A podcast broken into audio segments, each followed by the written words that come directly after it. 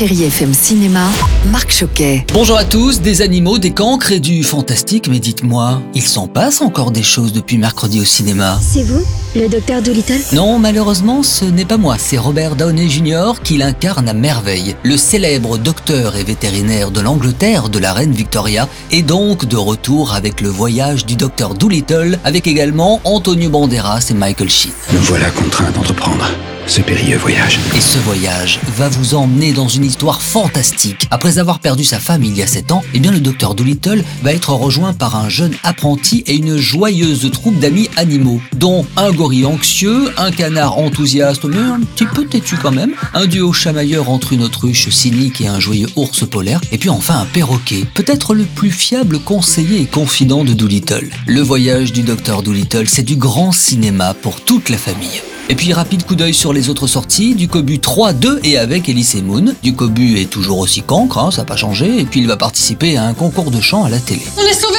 Du Cobu change d'école Ducobu va sauver Saint-Potache Et puis je poursuis avec le nouveau film d'Éric Lartigot, hashtag Je suis là, avec Alain Chabat, et puis La dernière vie de Simon de Léo Carman, avec Benjamin Voisin. C'est deux jolies comédies que je vous invite aussi à voir. Allez, je vous laisse avec la plus belle musique sur Chéri FM, et l'une des plus belles voix aussi, Richard Filter, pour votre après-midi, bah si. Allez, bon ciné à tous et bon dimanche. Retrouvez toute l'actualité du cinéma sur chérifm.fr.